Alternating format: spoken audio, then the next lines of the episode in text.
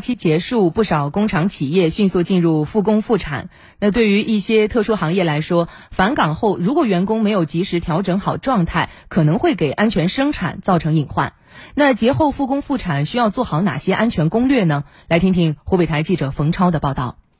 节后复工复产通常遭遇哪些危险因素和安全风险呢？湖北省应急管理厅教育宣传处副处长李伟介绍，节后复工复产容易产生假期综合症。嗯，受假期影响，人虽然回到工作岗位了，但思想不集中，这就是假期综合症。其危险之处就在于职工身心疲惫、心情烦躁、精力不集中等，很容易出现违章操作。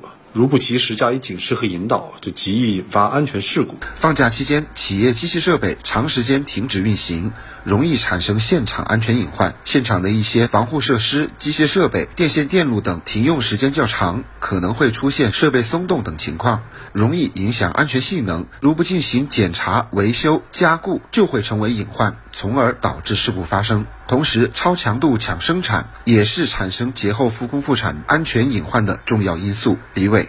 部分企业呢，为了赶进度、抢生产，或者为抢抓开门红，超能力、超强度、超定员违法生产，极易导致生产安全事故。如何做好节后复工这份安全攻略呢？湖北省应急管理厅安全生产综合协调处安全监察专员樊丽介绍，确保有序复工复产，需要做到制定复工复产安全生产工作方案，明确工作职责和具体任务。首先要做到两千三试，员工赴岗要签到报告。确认人员就位情况，签订安全生产责任书，要进一步明确安全生产责任，然后再试调度、试设备、试防护。湖北应急管理部门提示，隐患排查的招数有很多，需要企业和生产单位严格落实。返利。还有隐患排查需要生产单位一丝不苟的认真对待。比如说，一个设备、一个部件，只要是破损了。基本上就可以认定是隐患了，应该有的没有了，也可以认定为隐患。安全生产实际上是一种秩序管理，如果无序杂乱，必然是隐患。